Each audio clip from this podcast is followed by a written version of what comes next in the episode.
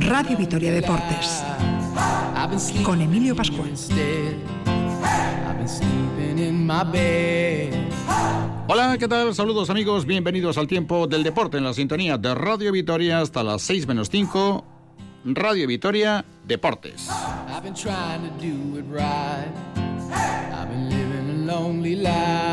En este fin de semana de descanso para el Deportivo La Vez que afronta las 10 de últimas con la necesidad de reaccionar para evitar una tragedia deportiva. Hoy hemos repasado la situación de los equipos eh, que pelean con el Deportivo La Vez en esta recta final del campeonato. Mientras el Vasconia prepara el choque de mañana frente al Gran Canaria después de la victoria conseguida ayer frente al Milán.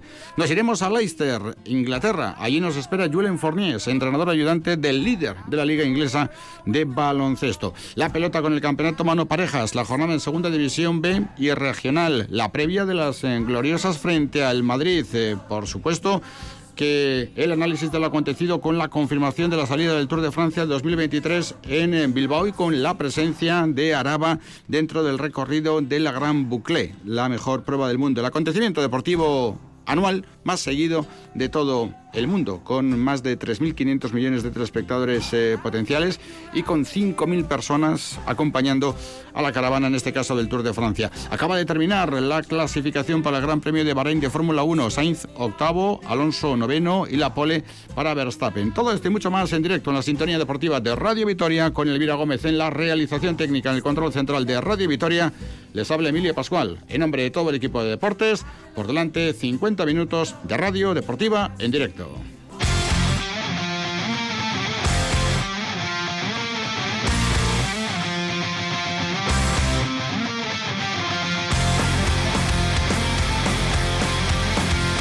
Bueno, son las 5 y 7 minutos de la tarde. Enseguida vamos con los primeros invitados. Enseguida analizamos la última hora del Vasconia que mañana se enfrenta al Gran Canaria. También con respecto al Deportivo. La vez, pero antes, en de Cuba, ¿qué tal, Arracha León? Saludos y muy buenas tardes. Hola, muy bien, Arracha León. Los dos últimos eventos deportivos que son noticia ahora mismo es por un lado la Vuelta a Cataluña. Estamos en puertas de la Itzulia. El próximo día 5 va a ser espectacular la Itzulia con los mejores corredores del mundo. Y también decíamos en titulares lo que ha acontecido, grosso modo, en la clasificación del primer Gran Premio de Fórmula 1 de la temporada. Sí, porque arranca la Fórmula 1 y arranca también el Gran Premio de Motociclismo, eh, porque, bueno, pues también en ese sentido hay mucho movimiento en las últimas horas, pero en lo que al Gran Premio de Bahrein se refiere, el primero de esta temporada en el Campeonato del Mundo de Fórmula 1, como has apuntado, el eh, neerlandés eh, Max Verstappen con su Red Bull ha sido quien ha marcado el mejor tiempo en eh, esta última jornada de entrenamientos. La pole es, por tanto, para Verstappen, mientras que Carlos Sainz con Ferrari va a ser octavo y Fernando Alonso con el Alpine va a ser noveno. Segunda plaza para Lewis Hamilton. Y en cuanto a la vuelta a Cataluña, pues en efecto ha habido emoción hasta el último instante. Al final ha habido volata y se han puesto. Era una, una llegada que picaba para arriba y ahí, bueno, pues los hombres que no ya solo tienen potencia, sino también habilidad, pueden imponerse y lo ha hecho como una, vez más Peter Sagan, ganador en Mataró de esa sexta etapa de la Vuelta a Cataluña, el esloveno de Bora, Peter Sagan en primera posición, mientras que el líder de la general sigue siendo Adam Yates. Bueno, mañana el Vasconia se enfrenta al Gran Canaria en Liga CB, la vuelta a la competición, de manera que no puede bajar ni mucho menos el pistón en cuanto a la velocidad de crucero que el equipo haya adquirido en esta parte del calendario. Y todo esto como previo a lo que viene la próxima semana con dos partidos absolutamente determinantes ya en recta final de la fase eh, regular de la Euroliga. Quedan tres partidos. Este mediodía hemos explicado cuál es exactamente la situación. El Madrid es séptimo con 18 victorias. Zenit, Basconia y Valencia son octavo, noveno y décimo con 17 victorias. El Basconia tiene el veras a favor con el Madrid, pero tiene una victoria menos y lo tiene en contra con el Zenit, con el que está igualado a triunfos. Por lo tanto, de manera real tendría también una victoria menos. El Basconia tiene por delante Panathinaikos y Valencia fuera de casa y Efes en su propio pabellón, mientras que el Madrid debe jugar frente a Efes y Olympiacos en casa y Fenerbahce fuera. Ceni tiene cuatro partidos, todos en casa, y el último una vez que acabe la liga regular, aquel que en su momento dejó pendiente con el Panathinaikos, y el Valencia recibe al Vasconia en un último partido de esta liga regular que puede ser eh, tremendo. Todo esto después de lo acontecido ayer, les decíamos, la victoria 86-69 frente al Milán, primer cuarto 10 en 16, la suma del marcador del segundo y tercer cuarto 50-29 para el Vasconia Basconia. El cuarto periodo muy igualado con el 26-24. El Basconia que acumula ocho victorias en los nueve últimos partidos. Ayer con Henry, Jedraitis, Polonara y Tadas como elementos eh, más desequilibrantes para ese espectacular 113-56. De tal manera que después del partido, Dusko Ivanovic sigue teniendo el mismo discurso. Para tener alguna opción hay que ganar todos los encuentros. Estaba contento, evidentemente, con la defensa de su equipo, con la victoria, con la aportación de esos jugadores a los que has eh, citado, pero cuando se le preguntaba por las cuentas, pues ahí el montenegrino, al menos públicamente, parece que no está muy dispuesto eh, a ir analizando exactamente cuántas victorias pueden hacer falta o cuántas no. Fíjate, primero expresaba con un suspiro sus dudas y luego decía que lo más fácil, esta cuenta no falla nunca. Si yo gano todo lo que puedo, pues luego simplemente tengo que esperar. Ivanovic. Uh, temo que tenemos que hacer mejor. Si queremos estar dentro de ocho, tenemos que hacer mejor. Nosotros nunca hemos mirado a otros y nunca nos ha ayudado a nadie. Así que pensamos, si ganamos todos los partidos podemos estar. Y pensamos que dependemos solo de nosotros. Al final ya veremos. Mientras que en sala de prensa ayer el gran Héctor Messina se pasó un pelín de frenada cuando se le preguntó de manera absolutamente lógica por el gran papel de Henry a la hora de ser un elemento diferenciador en lo que fue el partido. Héctor Messina cogió la pregunta por una manera desviada y respondió de una forma que a propios y a extraños seguro que dejó ojiplático. Sí, seguro que estaba muy mosqueado Messina por el rendimiento que había dado a su equipo y por la derrota, pero inicialmente pretendió de alguna manera modular ese mosqueo con un inicio de rueda de prensa así como bastante simpático, bromeando y demás, pero llegó un momento en el que para sorpresa de todos, pues eh, saltó la tapa de la olla a presión y fíjate, a la pregunta de ¿os ha hecho mucho daño Henry? Pues la respuesta fue esta. ¿Me estás tomando el pelo? ¿Nos ha roto el culo y me haces esta pregunta? ¿Cuánto, ¿Cuánto daño te ha hecho, te ha hecho Henry? 60 años para contestar a esta, esta, esta, broma. Come on, vamos, chico. Adelante. Nos ha roto el culo. Más claro que esto, lo has visto, lo has visto todos los que estaban sentados en la grada. Tú me has dicho, eh, eh, te hizo daño y, y, y, te contesto, nos ha roto el culo. O quiere que te hago un, porcentaje. Nos ha roto el culo 55% o 95%. ¿Qué, ¿Qué, pregunta es, amigo mío? Por favor. Héctor Mesina, eres muy grande, pero ayer te columpiaste, por lo menos en esta eh, respuesta. Se suele decir que no hay preguntas indiscretas, sino respuestas desafortunadas. Eh, no diré yo que esto es eh, cierto al 100%, pero vamos, esa salida de pata de banco a una cuestión absolutamente clara, como fue el papelón por bueno de Pierre Henry en el duelo frente a su equipo, el Milán, pues queda, cabe que es difícil de entender para un hombre del prestigio, del saber estar, de la calidad, de la educación, etcétera, etcétera, de Ettore Messina. Bueno, dicho esto, y la próxima semana tendremos que hablar y mucho de los partidos eh, frente a Panathinaikos y frente a F. Pilsen, pero antes llega la ACB, mañana a las 5 frente al Gran Canaria, un Gran Canaria que ayer eliminó en la Eurocup al Boulogne francés y que se mete en las semifinales. Eh, ya saben que la Eurocup da per se una plaza para la Euroliga, aunque en el caso de España está condicionado el conjunto canarión porque Valencia no juegue el top 8, es decir, que no se meta en el playoff. Son las cuestiones también del baloncesto negocio, la Euroliga. Los méritos deportivos pasan a un segundo plano cuando priman otros intereses. Un gran que ha sumado cinco victorias consecutivas en el top 16 y que seguramente va a llegar a victoria bastante tocadito desde el punto de vista físico porque ha tenido en el transcurso de la semana que afrontar dos encuentros con eh, cero hábito de esta intensidad en cuanto al número de partidos y además con un mínimo descanso y un desplazamiento largo. Que está ya de viaje, en efecto. Desplazamiento que tiene que abordar ya el equipo Gran Canario. Es cierto que tienen que estar más que acostumbrados, ¿no? Porque una semana sí y otra no, pues les toca venir a la península y qué decir cuando tienen que ir a Europa. Pero bueno, pues eh, se le preguntaba a Porfi ayer, tras eh, la felicidad que significó clasificarse para las semifinales de la Eurocup, cómo iba a encarar el partido de mañana en Vitoria. Y bueno, por lo que decía el técnico del equipo amarillo, es que estaban muy justitos, eh, que hay cansancio, pero que no le va a quedar otra que intentar mentalizar a los suyos porque mañana en Vitoria tienen una difícil papeleta. Fisak. Nosotros llegamos a este partido en, no en las mejores condiciones eh, mentales después de un éxito, pero tengo que intentar sin entrenar eh, cómo cambiar o cómo centrarles en que es un partido de liga andesa, con lo cual tenemos que ir a muerte.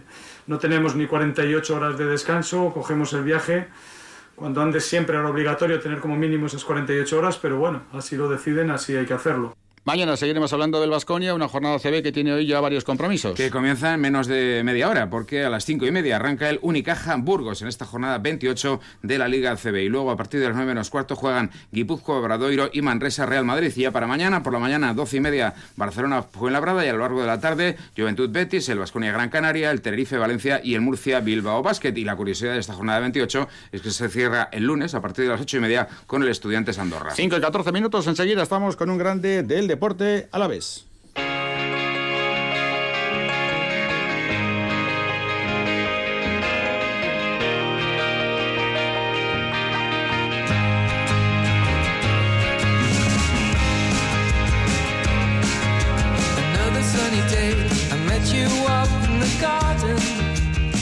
Nos vamos a Leicester, una ciudad eh, situada en el centro de Inglaterra con cerca de un millón de habitantes en su área urbana. Junto al río Soar, la ciudad se tocó el cielo en el fútbol con la victoria de Leicester de Rainieri en la Premier League hace tres eh, temporadas. Fútbol, rugby, cricket, snooker y baloncesto, de la mano del Leicester Riders, el club de básquet más antiguo del país que comanda la clasificación de la primera competición liguera de baloncesto en el Reino Unido y en el que trabaja como asistente el vitoriano Julen Fornies, con el que tenemos comunicación. Julen, ¿qué tal, Arracha León? Buenas tardes.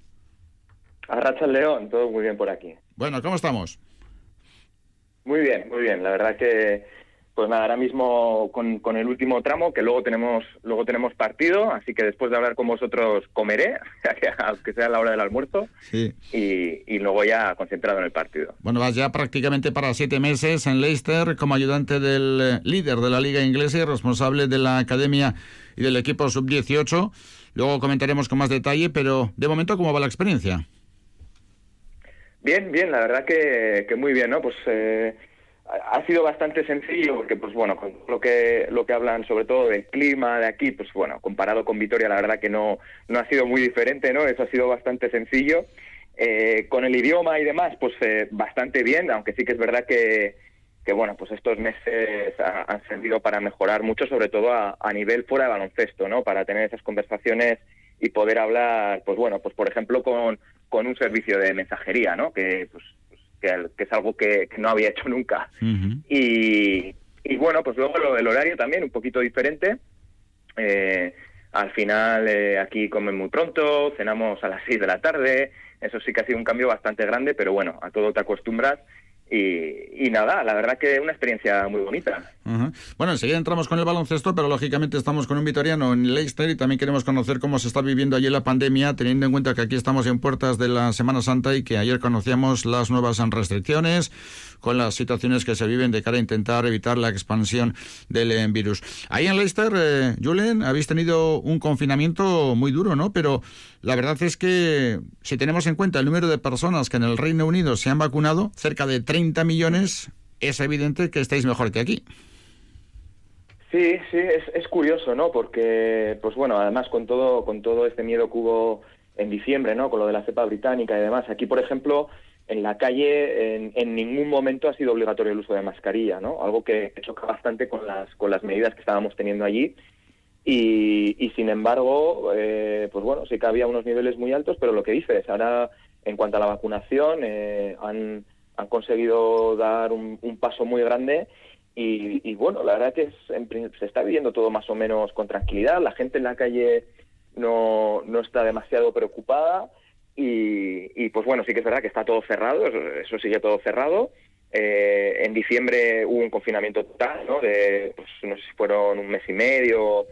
Y, pero bueno, la verdad que es verdad que yo lo veo desde un punto de vista un poco extraño, ¿no? Porque no me afecta, no me afecta demasiado. Al final yo voy de casa al entrenamiento o al partido y de ahí a casa otra vez, ¿no? No hacemos bancos a más y aparte de todo el ocio que está cerrado, pues, eh, pues bueno, pues, eh, entonces, no, no, no, mm, no te puede, no puedo comparar exactamente con cómo ha sido el, confinamiento que hemos tenido nosotros allí, pero es verdad que aquí de momento parece que están avanzando muy bien y que todo está yendo en orden, así que bueno, de hecho hablan que para el 21 21 de junio o finales de junio dicen que aquí la pandemia está terminado. Así que a ver, a ver si es verdad. A ver si es cierto. Eh, lo que es una realidad es que con 30 millones eh, de personas eh, vacunadas significa que el ritmo es altísimo, que el Reino Unido y Boris Johnson se ha empeñado en que toda la población esté cuanto antes inmunizada y que han tenido una política de actuación eh, muy diferente prácticamente al resto de Europa, lo cual también al resto de europeos nos deja un poquito ojipláticos, ¿no? ¿Cómo es posible que un eh, país como el Reino Unido tenga ya 30 millones de personas vacunadas y la comparativa sea tan eh, llamativa con otros estados de Europa, ¿no? Sí, sí, sí. No sé si tendrá algo que ver esto del Brexit, ¿no? Que igual, pues bueno, desde el punto de vista político, igual han tenido alguna pelea y, pues bueno, pues igual Reino Unido por querer demostrar que saben hacer las cosas bien o, pues bueno, estas cosas que yo no sé, ¿eh? yo no sé porque yo de política no sé demasiado, pero, pero sí que es verdad que, están haciendo las cosas bien. Sí, Tú, por ejemplo, que tienes 34 años, ¿ya te has vacunado? No, no, no, aún no, aún no. De hecho, bueno, yo tengo mis dudas, no sé, eso me tendrán que decir, no sé si, si surgirá aquí o si me tendré que vacunar allí y, bueno, a ver qué pasa porque eh, desde lo último que oí del tema de, de las alergias y demás, porque bueno, yo tengo alguna alergia alimentaria y, de alguna medicina, pues bueno, no sé si cómo será mi caso en concreto, pero bueno, es posible que, que aquí me pueda tocar en, en breve, pero bueno, veremos, veremos. A ver, de momento no sé nada Sí que es verdad que aquí ya gente de, del club ha, sido vacunada y pues bueno, lo mismo en un par de semanas me dicen algo. Mm. Oye, Julen, ¿y los británicos y en particular los ingleses y los de Leicester, cómo están llevando todo esto de los pubs cerrados, las tiendas, el ocio, sobre todo los pubs, cómo se lleva por ahí? Sí, pues lo que te digo, a ver, al final solo hemos hablado con gente, solo tengo relación con gente del club, ¿no? Y, y lo que te digo, estamos todos un poco liados y no hay mucho tiempo para el ocio, pero sí que es verdad que echamos de menos el, porque cuando llegué sí que sí que estaba abierto, ¿no? Y encima, pues claro, en, en agosto que hace buen tiempo, pues alguna tarde libre sí que, y sobre todo para conocer un poco la ciudad, pues, eh, pues dimos algún paseo y pudimos tomar algo en alguna terraza y pues bueno, pues, pues se echa de menos, ¿no? Y aquí ya nos dicen que, echan de menos el poder, pues eso, al final abstraerte de alguna manera, ¿no? Fuera de casa y desconectando totalmente, pero bueno, pues, pues nada, pues con resignación y paciencia. Que bueno, parece que ya para abril pueden abrir los pubs para Solaz, de muchísimos aficionados a la cerveza en el Reino Unido. De todas formas, con esa perspectiva de 21 de junio, todo el mundo inmunizado, la verdad es que la estrategia, como decimos, eh, parece que puede tener un resultado muy a corto plazo. Ahora mismo, por ejemplo, ¿la gente por la calle lleva mascarilla o no es obligatorio? No, no, no, no, no es obligatorio. Sí que hay algunas personas sí que te encuentras, pero con, mascarilla, pero vamos, porque deciden, por, o entiendo que han decidido usarla porque, porque quieren, a no ser que haya alguna razón médica que yo no sé, pero bueno, muy poquita gente, muy poquita gente lleva la mascarilla por la calle, prácticamente nadie. Es curioso lo que era la actitud de Boris Johnson en el comienzo de la pandemia y lo que después ha sido con respecto a la toma de medidas. Oye, para cerrar esta especie de, test que te estamos haciendo con respecto a la pandemia mundial y también a la situación que te toca vivir como extranjero allí en el Reino Unido, eh, ¿cómo te ha afectado lo del Brexit? ¿En qué medida ha condicionado tu vida? Pues la verdad que pues, prácticamente nada. Eh, simplemente tuve que realizar un trámite que además... Eh, es muy sencillo. Aquí mm, todo este tema de, visados, el, número de la seguridad social y todo esto, el gobierno de, Reino Unido lo tiene muy bien organizado vía online. Hay un teléfono en el que además se informan muy bien. La verdad que fue muy, muy sencillo. Y nada, es una aplicación, rellenas unos formularios, envías toda la documentación y bueno, pues con el contrato de trabajo, el pasaporte y todo pues no ningún problema. Y nada, es un trámite ya te digo, online, en un par de semanas tienes la confirmación y, y ahora mismo pues podría estar aquí durante hasta dentro de cinco años, ¿no? Y además te permiten salir y volver a entrar, no, no tendría por qué, o sea, no perdería ese privilegio, por así decir, eh, en caso de que me fuera y volviese dentro de dos años. Imagínate, ¿no? Pues bueno, la verdad que muy sencillo. Bueno, menos farragoso de lo que en principio parecía cuando se empezaba a gestionar y cuando todo estaba en un proceso embrionario.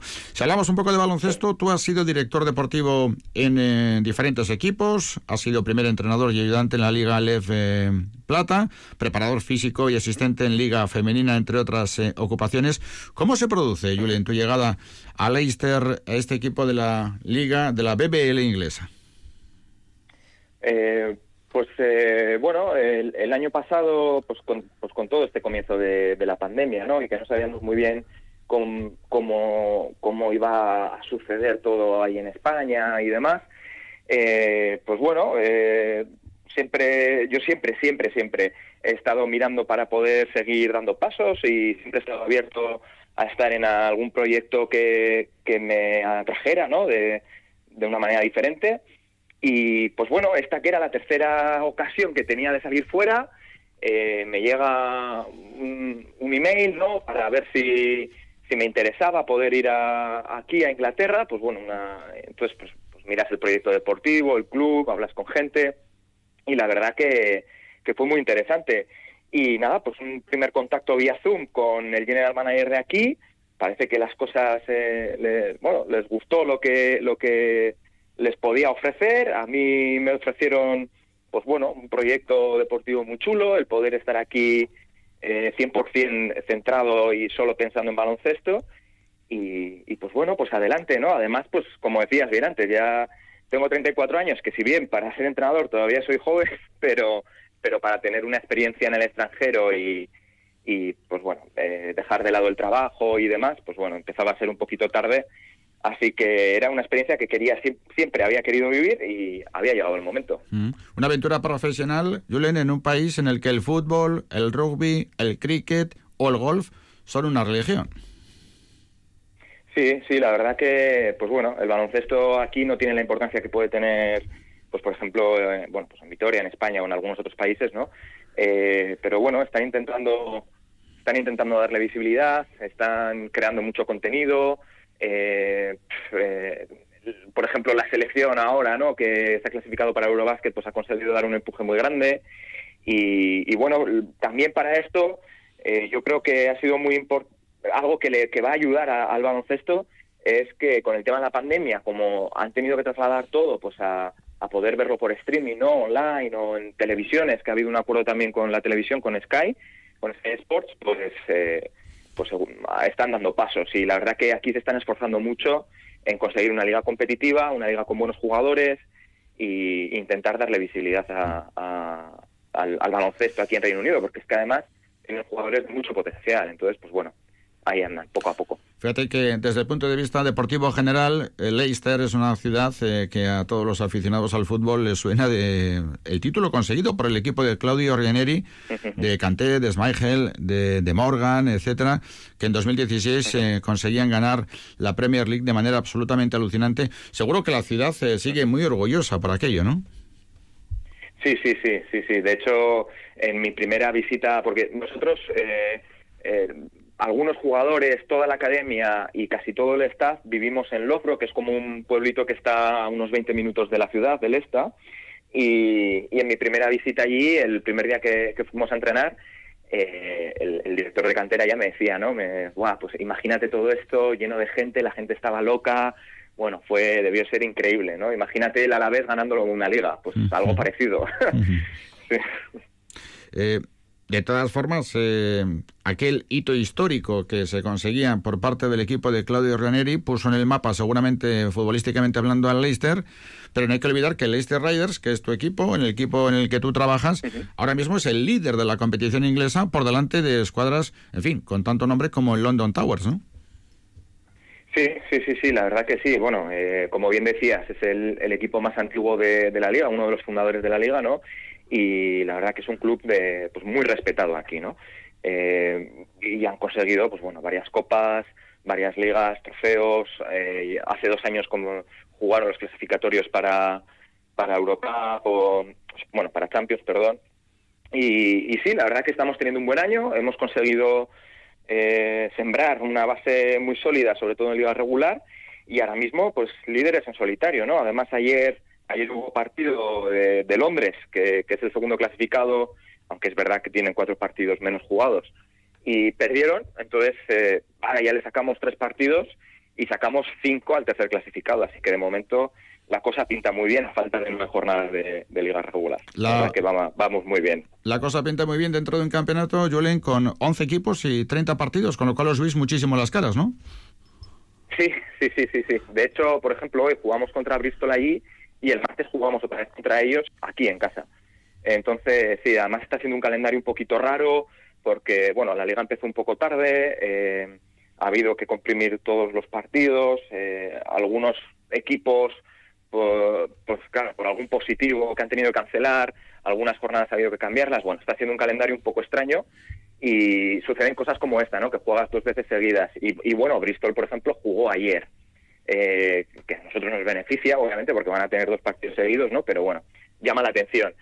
Y, pero sí, sí, claro, nos vemos las caras muchas veces. Y bueno, contando copa y trofeo, pues contra Londres este año puede que juguemos 10 partidos. Mm. Así que sí, sí, eso para el scouting es, vamos, pues al final.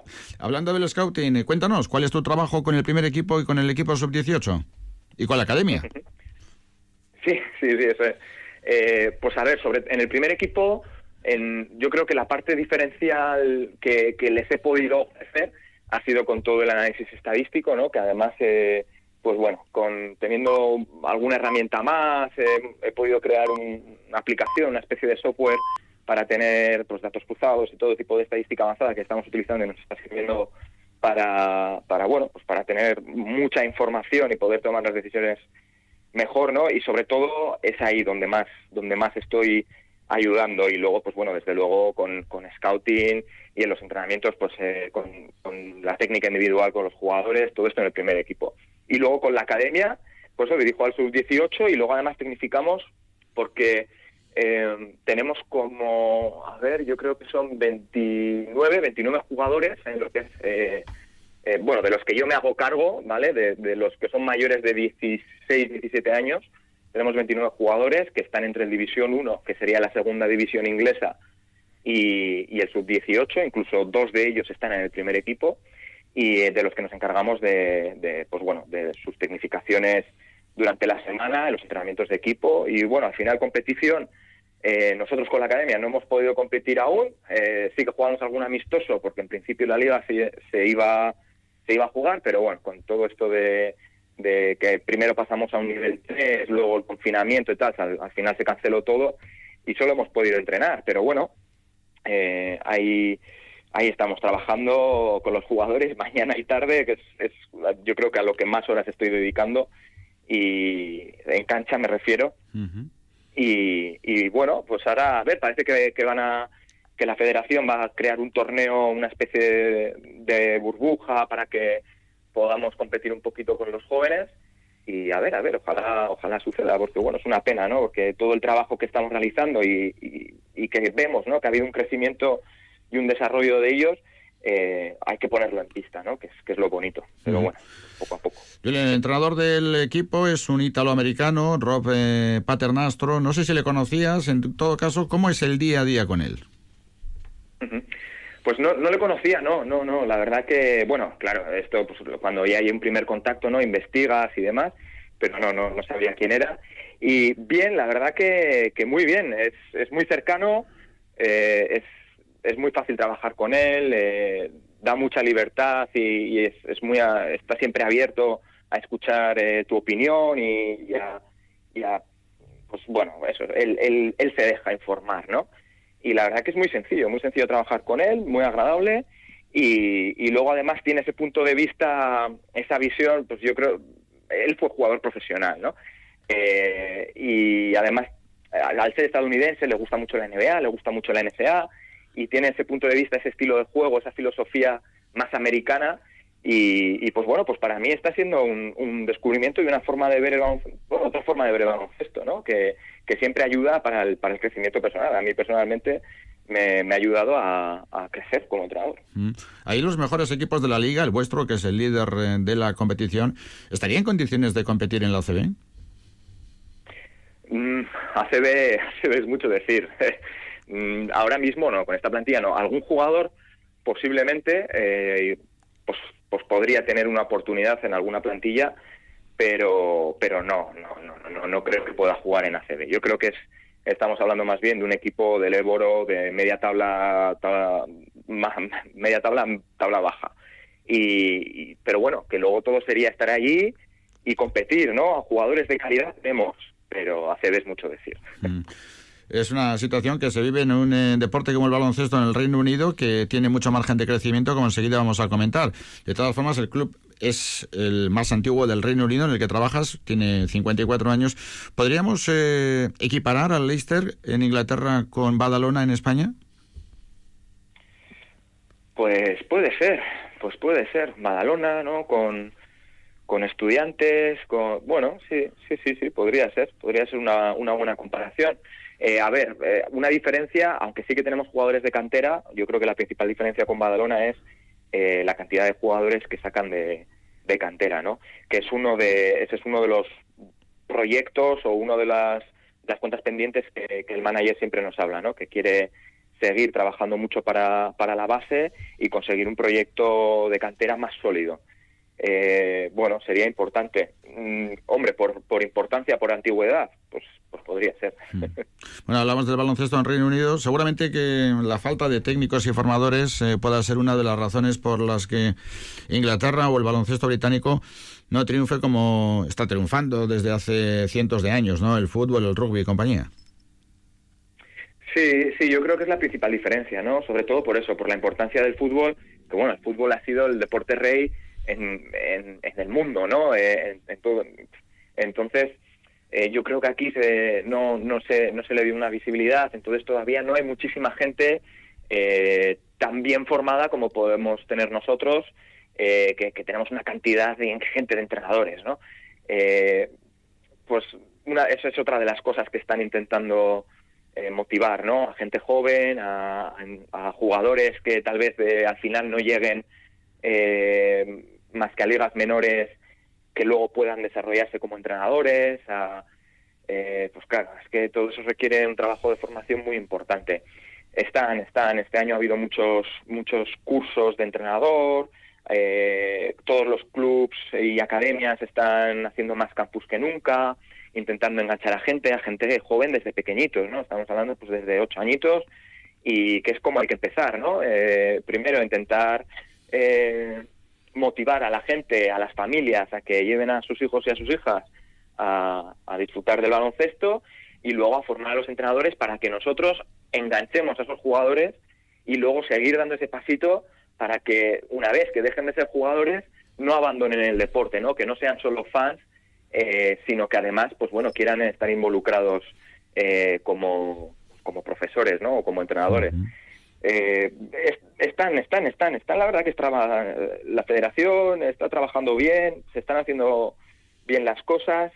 Bueno, a ver, yo creo que en unos años van a, van a conseguir tener, ser importantes. Sí, porque además, entre comillas, esto, hay un material increíble, ¿no? Hay jugadores con un físico portentoso.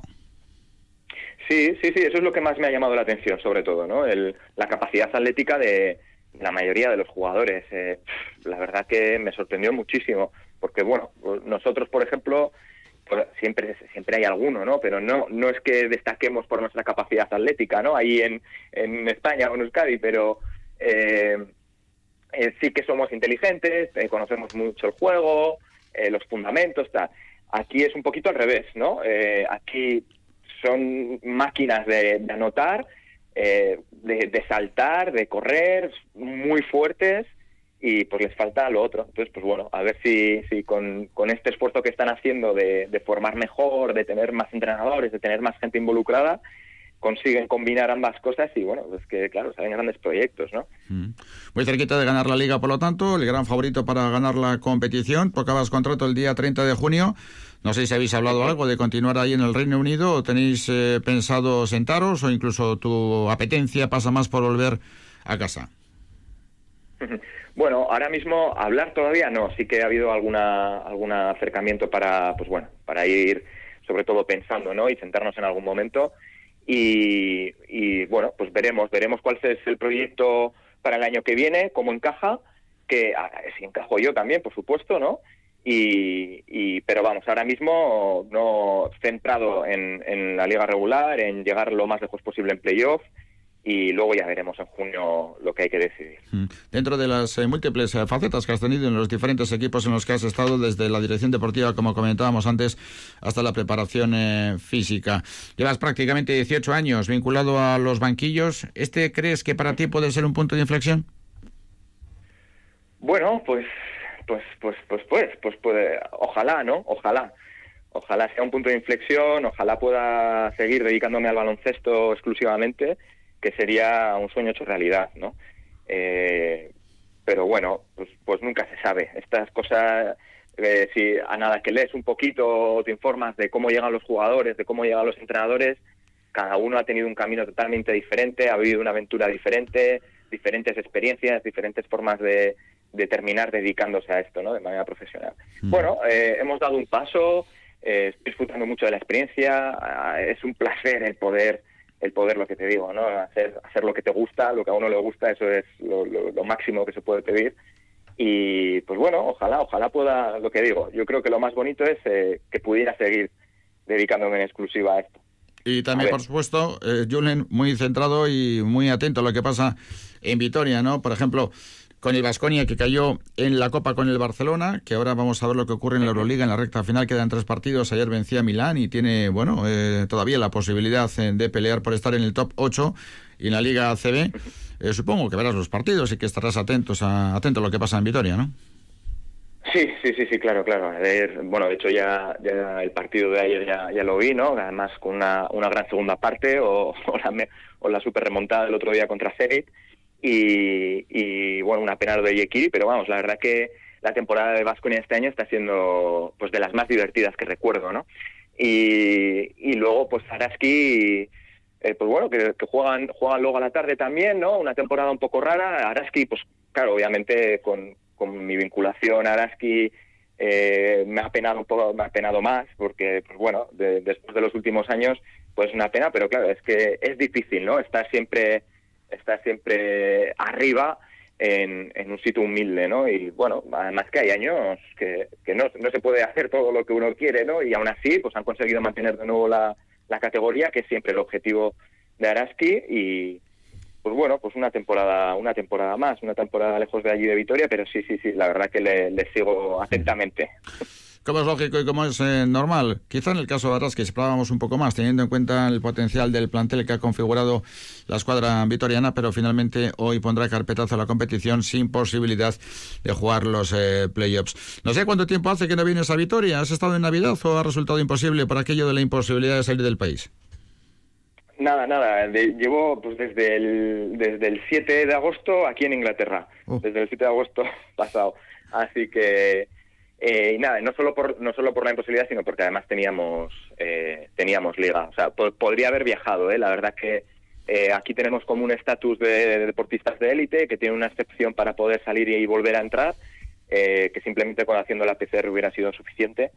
Pero bueno, decidí que, quedarme. Además, bueno, aunque luego al final se cancelaron algunos partidos con el confinamiento y demás y no, no hubiera perdido liga, ¿no? Pero bueno, eso como fue a última hora eh, nada, llevo todo el año aquí y pues nada, cuando terminemos la temporada para a, finales de junio pues volveré de visita, que ya, ya me apetece. Sin duda, porque son ya prácticamente ocho meses eh, fuera de, casa y de ver a la familia. Es eh, Julien Fourniers, lleva 18 años vinculado al baloncesto, tiene 34, ha sido director deportivo, primer entrenador, ayudante, preparador físico y asistente en Liga Femenina.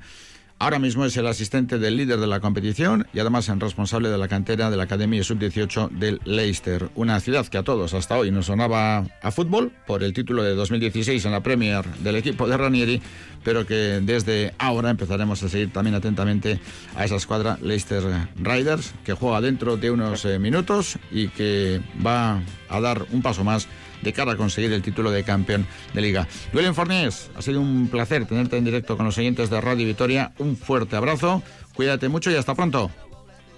Muchísimas gracias, Emilio. Un abrazo.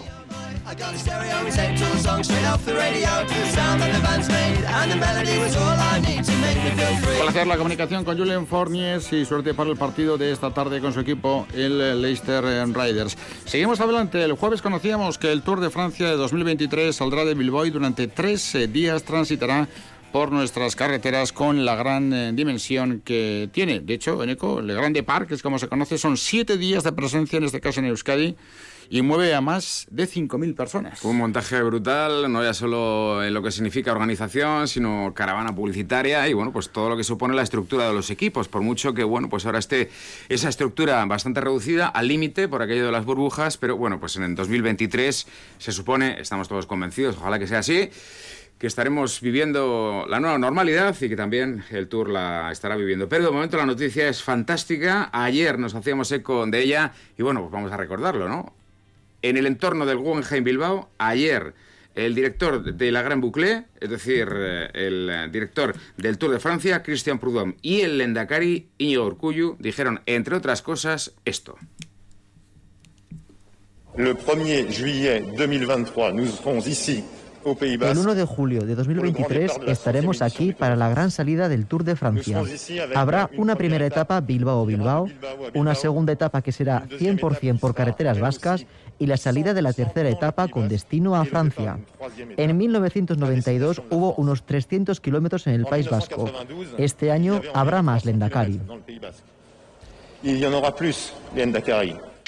Lo hacemos con la ilusión de proyectar al mundo la mejor imagen de nuestro país. Francia, Europa y el mundo van a ver pasar el tour por el entorno del Guggenheim, su caravana promocionar por las calles de Gasteiz, la serpiente multicolor por los viñedos de la Rioja Alavesa. Esto era ayer en, Bilbao, en el Guggenheim, con la presentación de esas tres etapas y siete días del Grande Par en 2023 en Euskadi. El tour que llega a 190 países con una audiencia potencial de 3.500 millones de espectadores. Solo los Juegos Olímpicos y el Mundial de Fútbol tienen mayor impacto, pero hay que tener en cuenta que los Juegos y el Mundial se celebran cada cuatro años y el tour es anual. El Tour que vuelve a Álava después de que el 3 de julio de 1977 llegara a Vitoria-Gasteiz por última vez con la gran victoria conseguida por el corredor de Zaldivia, José Nozabal, con el que tenemos comunicación. José, ¿qué tal? Arrazalión, buenas tardes. Verdín, bien, bien. Buenas tardes. Bueno, 15 minutos tenemos para las 6 de la tarde. Bienvenido. 44 años hace de aquel gran día, casi nada, ¿eh? Eso, casi nada. Eso ya sabe lo que quiere decir, ¿eh? que vamos para adelante. Pero mientras vayamos para adelante es buena señal. Totalmente de acuerdo, José. ¿Cómo lo recuerdas?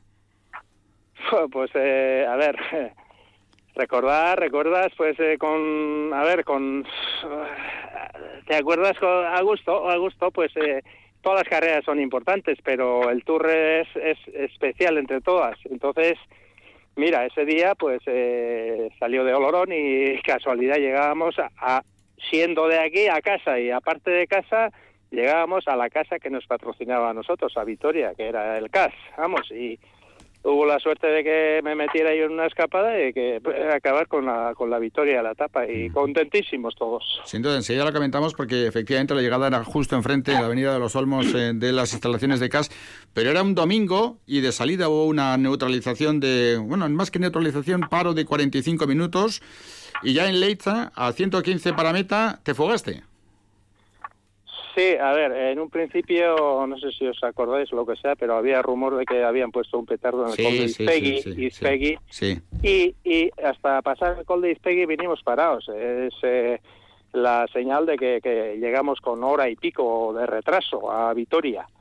Y fue por eso, porque lo que, lo que te digo, eh, estuvimos eh, o vinimos parados. Entonces mm. luego a partir de Ispegui, por Elizondo por olla, pues empezó ya la guerra y nosotros como normal teníamos la orden de intentar meternos en alguna escapada y, dar eh, buena imagen y hacer lo que se podía, ¿no? Y entonces, pues me tocó a mí coger esa escapada y eh, no fui solo yo, eh, fuimos tres en la escapada en un principio, un italiano de, de la Bianchi que era un tal Rossi y el otro no recuerdo, era de Flandia, era belga, pero no sé quién era. Sí, sí. Y yo.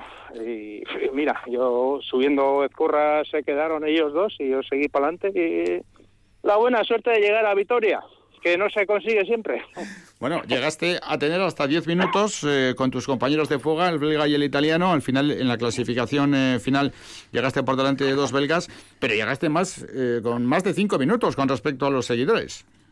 Ah, sí, tanto fue, no sé, no sé. Sí, sí, 5 o 15 ya, ya, ya. Pues eh, mira, en un principio, como tú bien has dicho al principio que quedaban ciento y pico kilómetros a meta, pues un tío solo, pues, y, las llanadas de Navarra y Álava siempre pega aire y era un poco difícil llegar, pero mira, se dormirían un poquitín y me dejarían coger más tiempo de lo debido y, y al final pues no les quedó recorrido para, para atraparme a mí y mira, la gran suerte de llegar. ¿Qué quieres que te diga? Pues yo contentísimo. Y tanto. Oye, José, y con Antón Barrutia y con Eusebio Vélez ahí en el volante del coche, ¿eh? Sí, sí, no sé si estaba, no, no recuerdo bien, pero en ese tour creo que estaba Antón, no estoy seguro. Sí, ¿eh? sí, Antón, estaba Antón y de asistente Eusebio. Ah, Eusebio también estaba. Sí, sí, estaban los ah, dos. Ah, ah, no, pues me yo contento y ellos me imagino que también, como es normal. Y, luego fíjate qué equipazo, podíamos citar a todos, ¿no? Pero por decir algunos, Paco Galdos, con Eulalia García, con Rafa Ladrón de Guevara, con Chomín Perurena, con Felipe Yáñez. vaya equipo, ¿eh? Sí, sí, sí, sí. No había envidia de nadie. Lo que pasa que, mira, eh, los demás también tenían buenos equipos, los extranjeros y el Tour, ya sabes que siempre es el Tour. Y entonces eh, toda la gente, quieras o no, prepara con con esmero esa, esa vuelta y, todo el mundo anda y mm. es difícil, es difícil, pero mira, eh, se consiguió y lo que te digo, eh, todo, todo para bien. Oye, y la llegada enfrente de la fábrica de CAS, ganar allí en casa, tú con el equipo CAS, el patrón se estiraría un poco, ¿no? no sé, aquel también se quedaría contento, me imagino. Estaba Por eso... don Luis Kenner estaba allí, además, ese día. Recuerdo que estaba allí. Y, y el difunto Urraca también. Y, y, todo, todo, todo, todo, esto, porque, oye, el tour, el de, ya sabes que, que llega muy pocas veces o sale de aquí y mira, mm. y llegó ese, ese año y la gran, es como que te toque la, la lotería. Ahí estaba todo Vitoria, porque aquel que tiene un poquito de edad, hace 44 años, estaba viendo la etapa del Tour de Francia, como esperemos pueda ver en 2023 el paso del Tour por las carreteras alavesas, saliendo de Bilbao y también por el transitar por eh, Araba y por Guipúzcoa para después acudir ahí Parralde. Fíjate que aquel tour lo ganó Tevenet, segundo Kuiper, tercero eh, fue Paco Galdo, sexto Eddie Merckx, octavo Zoete Melk. Madre mía, qué corredores y qué tiempos, José. Casi nada, vaya apellidos. sí, ya lo creo. Vaya nombres. Y, eso, lo que dices, qué nombres y, qué gente, ya lo creo. Sí, sí, sí. grandes corredores, grandes y... Sí, dime. Aquel año ganaste en Urquiola, en la Vuelta a España, Valles Mineros, Aragón, o sea que para ti fue un año redondo. Bueno, pues yo era de ganar poquitas carreras, ¿eh? yo era más del montón para otras cosas, pero de vez en cuando caía alguna y, bien. No, donde ponías la X, la ponías en buen sitio, eso está perfectamente demostrado. no, pero siempre no sale como uno, aunque marque la X, siempre no salen las cosas como uno piensa, pero bueno, Muy bien. pues ese día bien y contentísimo todavía y, y, recuerdas lo que has dicho antes pues con cariño ese, día. Todas tienen importancia, todas las carreras, pero ese más. El Tour es el Tour, que acabe. Sí, sí, cuando, creo. cuando el que no sabe de ciclismo escucha lo del Tour es el Tour dirá, vaya tontería. Pues claro, pues igual que una mesa es una mesa, pero el Tour es el Tour quiere decir muchas cosas, ¿no? Ya, ya, eso es, eso es. Pues eh, sí, todas, todas las carreras son difíciles. En todas las carreras es difícil ganar una etapa, pero por lo que sea, eh, a ver, el Tour es eh, mundialmente conocido y ya sabes, eh, el que gana ahí eh, es un para el que gana ahí es un privilegio y mira, ¿qué quieres que te diga? Pues a mí me tocó para bien y así. A ver si por lo menos nos dejan en 2023 ir a estar en las cunetas para apoyar a los corredores, ¿eh? Porque ahora también hay oh. mucha gente buena, ¿eh?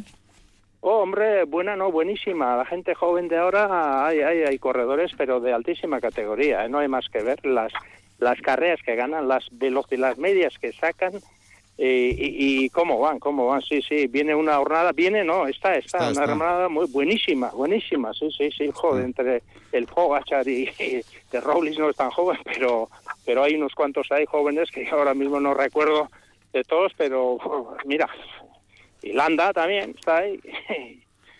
Y a ver, a ver. Y la semana que viene la Itzulia, que también es algo que estaremos muy pendientes. Oh, sí, sí, Sí, pequeño tour, otro pequeño tour.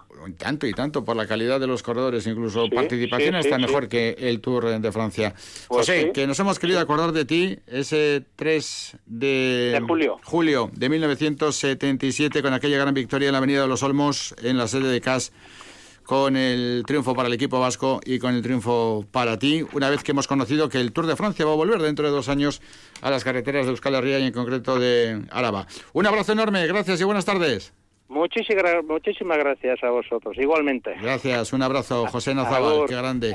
Aquellos que ya peinamos alguna cana, pues, joder, recordamos aquellos tiempos casi casi del ciclismo blanco y negro, ¿no? Éramos niños, niños, niños, pero eh, ya nos acordamos de aquellos tiempos también. Por cierto, tenemos información con respecto a la Copi Bartali. Ha concluido ya la Copi Bartali, la quinta etapa, victoria hoy en esa jornada final para Honoré, el eh, joven belga de De Keunig, y la general final ha sido para Jonas Vinegar, el danés de Jumbo, pero bueno, pues a destacar que Joaquim Murgialdai ha sido finalmente vigésimo cuarto en la general, vigésimo cuarto, top, 25 Joaquim Murgialdai, su compañero de equipo en Caja Rural, Oyer Lazcano, ha terminado 39 en la general, mientras que hoy, como un buen número de integrantes del pelotón, se ha bajado de la bicicleta Unai Cuadrado, porque bueno, pues ya en la última jornada ya no había demasiado que hacer, así que bueno, pues el corredor también Gastistarra de la Fundación Euskadi, que no ha terminado, pero lo dicho, mm, muy subrayable, vigésimo cuarto en la general final, Jockey Murgialai en esta semana copie Bartali, que ha terminado hoy. Lo vamos dejando aquí, recordamos que mañana juegan las Gloriosas y juega el Deportivo Alavés B.